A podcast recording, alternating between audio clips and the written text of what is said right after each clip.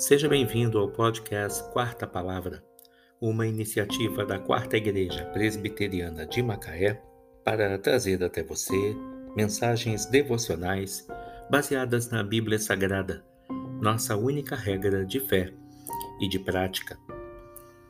Neste sábado, dia 30 de janeiro de 2021, veiculamos da primeira temporada o episódio 308 intitulado Deixando o Orgulho de Lado, baseado no livro do profeta Obadias. Deus deu ao profeta Obadias uma tarefa muito delicada e complicada. Ele devia confrontar duas facções de uma família que estavam travando uma disputa, uma guerra. Os judeus de Judá, descendentes de Jacó, e os edomitas, descendentes de Esaú. Eram irmãos de sangue, mas não nutriam qualquer sentimento de amor e carinho mútuos. Quando a capital de Judá, Jerusalém, foi atacada, os edomitas uniram-se ao inimigo. Como consequência dessa atitude, Deus enviou Obadias para profetizar a destruição daquela nação, porque eles haviam rejeitado seus irmãos, os descendentes de Jacó, no momento de crise.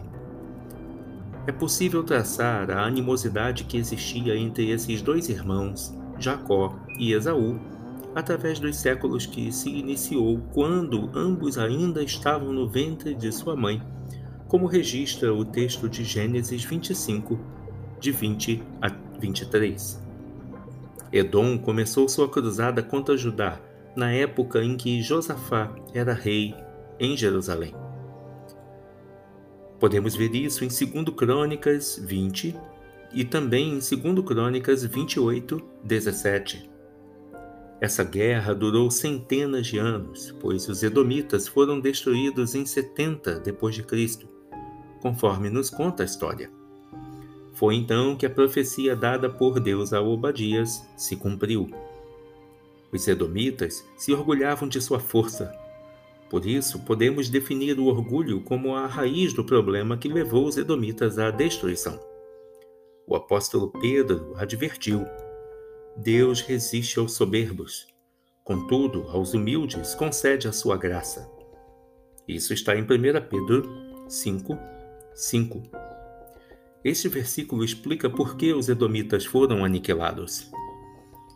Você já procurou transmitir à sua família que quanto mais cedo aprendermos a ser humildes, mais humilhações evitaremos no futuro? A lição que o Senhor ensinou por meio do seu profeta Obadias, não somente ao povo de Edom, mas também a todos nós, resume-se em procurarmos ser servos humildes, sempre dispostos a ajudar um familiar que passa por uma crise e principalmente quando ele é atacado pelo inimigo.